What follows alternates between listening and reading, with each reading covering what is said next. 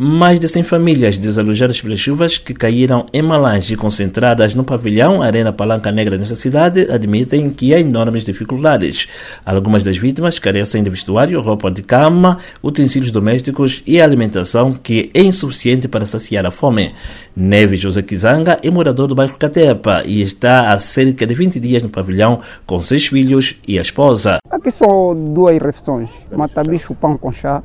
Não, não há almoço o jantar e as crianças têm o direito de arroz.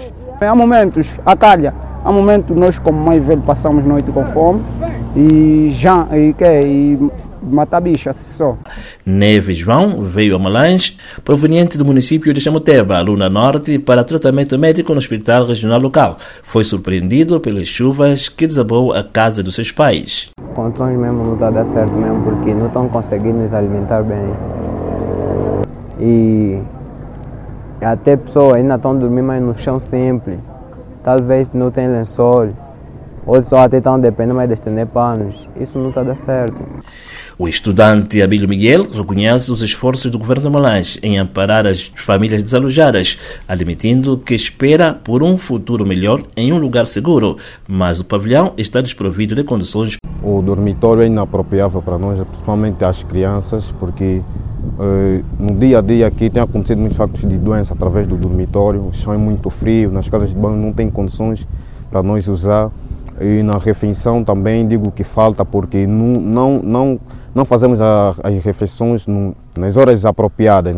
Às vezes matabichamos às 10 horas e o almoço tem servido mesmo como jantar. E nós temos reclamado muito, mas tem sido sempre assim, digo desde o primeiro dia que nós entramos aqui.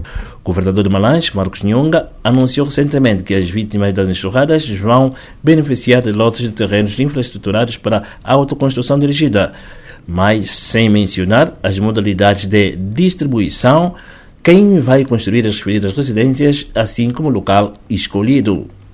Até ao momento, não temos uma versão oficial das condições disponíveis no pavilhão Arena Palanca Negra, proporcionadas pela Comissão Provincial Multissetorial de Proteção Civil.